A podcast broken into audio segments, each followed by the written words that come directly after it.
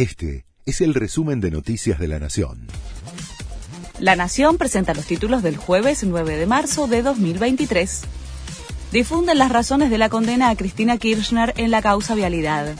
El Tribunal Oral Federal 2 va a explicar los fundamentos del fallo en el que responsabilizó a la vicepresidenta por haber defraudado al Estado y la condenó a seis años de prisión e inhabilitación para ejercer cargos públicos.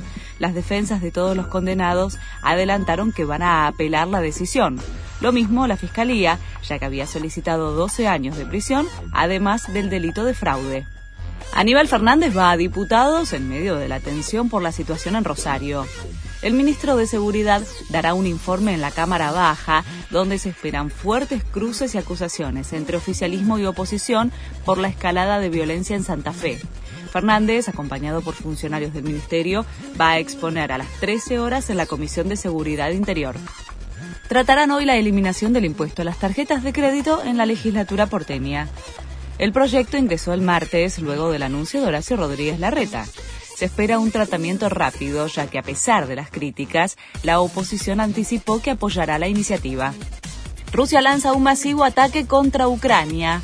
El enemigo lanzó 81 misiles intentando de nuevo intimidar a los ucranianos, volviendo a sus tácticas miserables, aseguró el presidente Zelensky.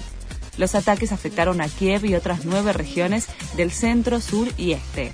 Tras el bombardeo a infraestructuras críticas, el 40% de la capital está sin calefacción. River goleó 3 a 0 a Racing de Córdoba en su debut en la Copa Argentina.